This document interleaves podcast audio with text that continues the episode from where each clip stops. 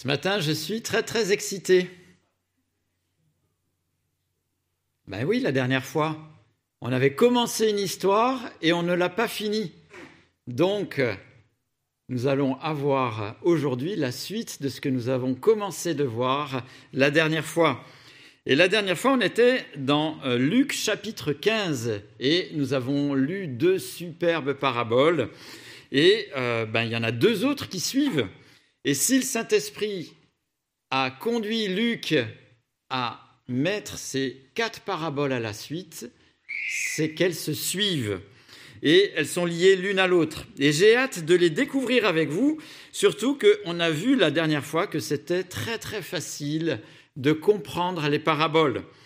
Et donc je vous propose ce matin de faire des révisions, de vous poser une question, de vous raconter une histoire vraie qui s'est passée dans le canton de Vaud, hein, et le tout en lisant deux paraboles, mais surtout en essayant de comprendre ce que Dieu a voulu dire pour nous et que c'est un impact dans notre vie.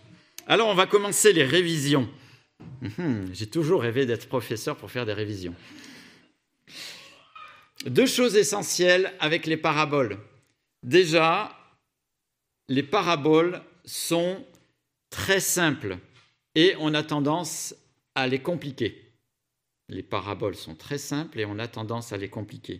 Les paraboles sont une illustration, comme un dessin de presse, comme un tableau qui illustre une vérité spirituelle. Hein. les paraboles ne sont pas une allégorie où chaque détail aurait une signification particulière. L'idée générale de l'histoire qui est racontée veut illustrer une vérité spirituelle. Juste une, pas 36. Alors pour les détecter, c'est très très simple. Déjà, on regarde avant à qui est adressée la parabole. Et on a vu la dernière fois que principalement les paraboles sont données parce qu'il y avait les notables religieux, les spécialistes, les pharisiens, euh, les spécialistes de la loi, en Luc chapitre 2, qui interpellent Jésus. Donc c'est toujours important parce que certainement que la réponse de la parabole va s'adresser en priorité à ces personnes-là. Deuxième chose, quel est l'événement, le propos qui va déclencher que Jésus va répondre par une parabole? Ben Là, c'est très simple, c'est toujours au verset 2 de Luc 15. Il murmurait disant Cet homme accueille des pécheurs qui mangent avec eux. Donc ils n'étaient pas contents, ça se fait pas quand même. Hein. Donc, Jésus va répondre à cette remarque. Donc c'est simple les paraboles. Et il y a toujours une comparaison entre l'histoire fictive que Jésus raconte et la vérité spirituelle. Alors la comparaison, on, l'avait vu, alors elle est à peu près la même pour euh, la première et la deuxième. Joie dans le ciel pour la repentance du pire vis-à-vis des, des 99 justes entre guillemets, comparé à la joie du village pour la centième brebis retrouvée au regard des 99 en sécurité dans le troupeau. Souvent, Jésus, à la fin de la parabole, rajoute une précision. Et là, vous pouvez voir au verset 7 et au verset 10 que la précision, c'est la repentance. Hein. il y a la repentance, c'est l'idée de la repentance qui est dedans. Donc, de tout ça, ben, une vérité biblique ressort de ce texte. On pourrait dire cette vérité, joie totale sur la terre comme au ciel pour celui considéré comme le pire, qui se repent face au regard de ceux qui sont habituellement considérés comme justes. Joie totale dans le ciel. Et maintenant qu'on connaît ce que Dieu a voulu souligner au travers de Jésus par cette parabole, est-ce que nous, on a cette joie quand le pire se repent? Est-ce qu'on a vraiment cette joie? Ou est-ce qu'on fait comme les pharisiens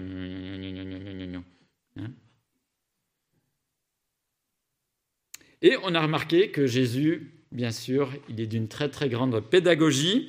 Il force le trait, hein, c'est pour ça qu'il y a plusieurs euh, paraboles. Dans la première parabole, il y a juste une brebis de perdu, juste 1%. Dans la deuxième, il y a 10%, ça devient un peu plus important, hein, et il force le trait un petit peu pour qu'on puisse remarquer qu'on puisse imprimer dans nos cœurs, dans nos consciences, qu'on soit un petit peu réveillé, pas comme le dimanche matin au culte, quand on dort pendant la prédication. Hein, c'est pour ça que Jésus il faisait des paraboles, hein, pour réveiller un petit peu. Et donc il a commencé avec une histoire pastorale, berger, des brebis, c'était assez loin des préoccupations des notables religieux, mais après il parle d'argent. Mais il les choque parce que c'est une dame qui perd cette pièce. Et pour eux, les dames, ce n'était pas, pas dans leur sphère. Hein. Mais Jésus va encore les piquer en jouant sur les mots. Il va parler de cette pièce, et en fait, le terme, c'est drachme. Et c'est un double sens, ça veut dire ceux qui sont perdus. Et comme ils sont retrouvés, ça fait ting à l'oreille, ceux qui sont perdus seront forcément retrouvés.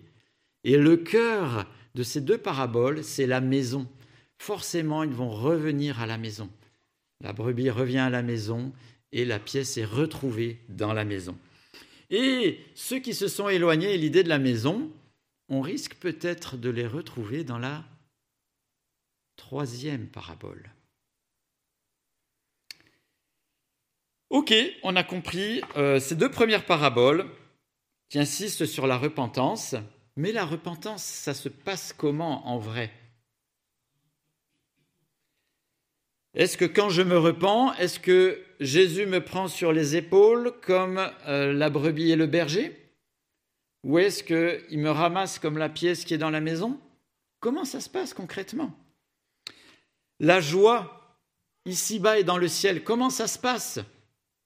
Est-ce que c'est un, sourire, un check euh, Comment ça se passe en vrai, la joie? C'est bien beau la théorie, on l'entend, mais en vrai, comment ça se passe? Comment sont les 99 justes qui n'ont pas besoin de repentance? Dans la troisième parabole, nous allons lire le trait bien sûr forcé, c'est encore plus choquant.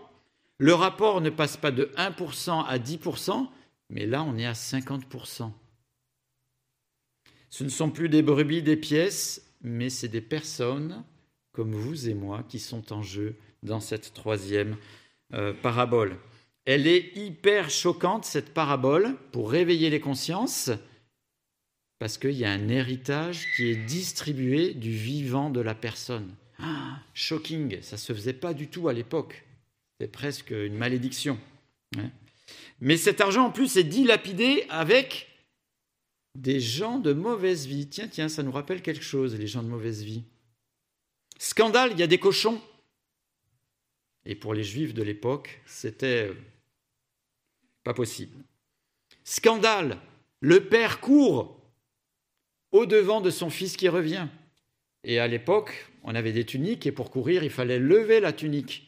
Horreur, il fallait pas voir les jambes. Cette parabole est décidément scandaleuse. Mais il est question de retour à la maison, là où on est attendu. En fait, c'est sa maison là où il aurait dû toujours être.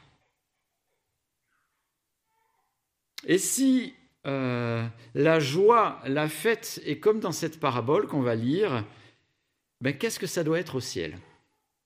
Parce que là, il y a quand même une sacrée fête, hein, vous allez voir.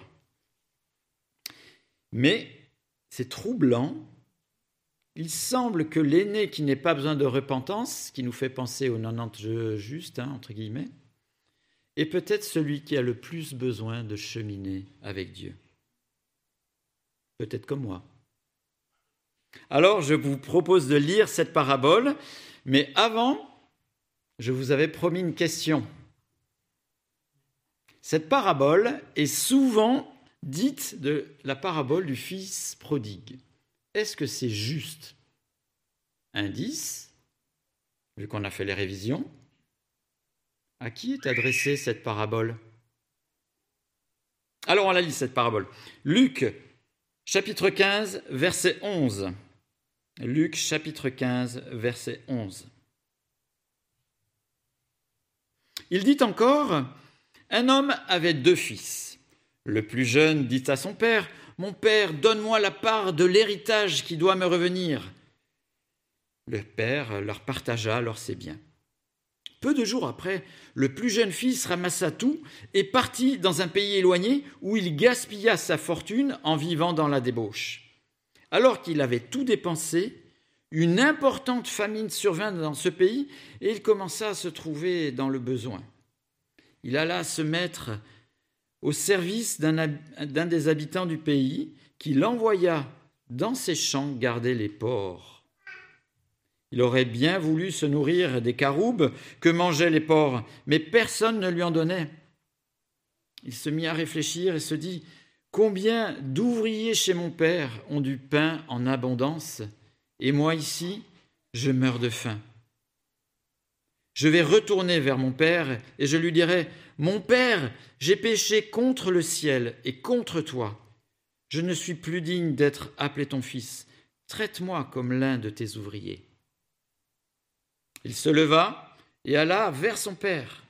Alors qu'il était encore loin, son père le vit et fut rempli de compassion. Il courut se jeter à son cou et l'embrassa. Le fils lui dit, Père, j'ai péché contre le ciel et contre toi, je ne suis plus digne d'être appelé ton fils. Mais le père dit à ses serviteurs, Apportez vite les plus beaux vêtements et mettez-les lui. Passez-lui un ado au doigt et mettez-lui des sandales aux pieds. Amenez le veau gras qu'on a engraissé et tuez-le. Mangeons et réjouissons-nous, car mon fils que voici était mort et il est revenu à la vie. Il était perdu et il est retrouvé. Et ils commencèrent à faire la fête.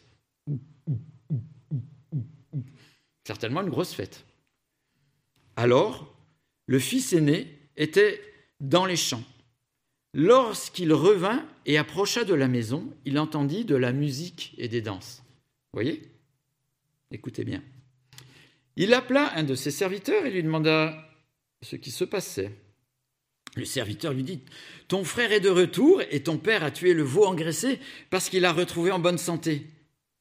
Le fils aîné se mit en colère et ne voulait pas rentrer. Son père sortit, le suppliait d'entrer, mais il répondit à son père Voilà tant d'années que je suis à ton service sans jamais désobéir à tes ordres, et jamais tu ne m'as donné un chevreau pour que je fasse la fête avec mes amis. Quand ton fils est arrivé, lui qui a mangé tes biens avec des prostituées, pour lui tu as tué le veau engraissé. Mon enfant, lui dit le père, tu es toujours avec moi, et tout ce que j'ai est à toi. Mais il fallait bien faire la fête pour euh, et nous réjouir, parce que ton frère que voici était mort et il est revenu à la vie, il était perdu et il est retrouvé. Alors, est-ce que cette parabole est celle du Fils prodigue? Pourquoi pas? On ne peut pas passer à côté du cheminement du Fils cadet et euh, qui nous montre comment, effectivement, aussi, il est revenu en lui-même et comment il s'est repenti.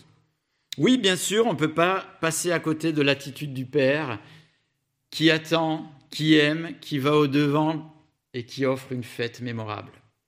J'ai toujours dans le souvenir d'un ami qui était à Port-Entruy. Quand on arrivait chez lui, il avait une maison, il y avait un chemin comme ça. Avant même qu'on soit arrivé, il sortait de la maison et il nous accueillait les bras grands ouverts.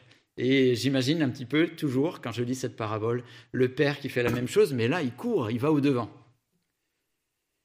Mais cette troisième parabole est adressée en priorité aux notables religieux, ceux qui se sentaient clean, sans besoin de repentance, qui ont toujours fait juste. Et il semble que le défaut de joie, la propre justice, soit mise en avant dans cette parabole. Et il me semble que le meilleur titre pour cette parabole serait la parabole du fils repentant et de son frère. Il y a les deux attitudes euh, qui sont dans cette parabole, sans oublier bien sûr celle du père. Mais notons que le frère aîné illustre très bien le sentiment des notables religieux de l'époque qui avaient piqué Jésus à ce moment-là. Certes, il s'effectuait à faire tout juste et il montrait du sérieux et de l'application. Il se disciplinait et il pensait peut-être avoir gagné plus de mérite euh, parce que ben, chemin faisant, ils étaient bien, eux, propres, et qu'en tout cas, euh, il n'était pas question de se mêler avec ceux qui ne faisaient pas la même chose, encore moins de manger avec eux, encore moins de se réjouir avec eux. Mais pourtant, ces, trois paraboles nous parlent de frères. Certainement que Jésus souligne le, fait que c'est les frères de la même nation, du même peuple, hein, et que ces pécheurs sont quand même leurs frères. Et ils reviennent à la maison, et c'est leur maison, à la fois la maison du frère aîné comme à la fois la maison du frère cadet. Et quand Jésus dit ça, il fait un clin d'œil à tout le monde en disant que la maison éternelle n'est pas juste celle des notables religieux, c'est celle de Dieu où tout le monde est attendu. Et il souligne surtout la beauté de ce qui s'est passé. Ton frère était mort cérébralement, spirituellement,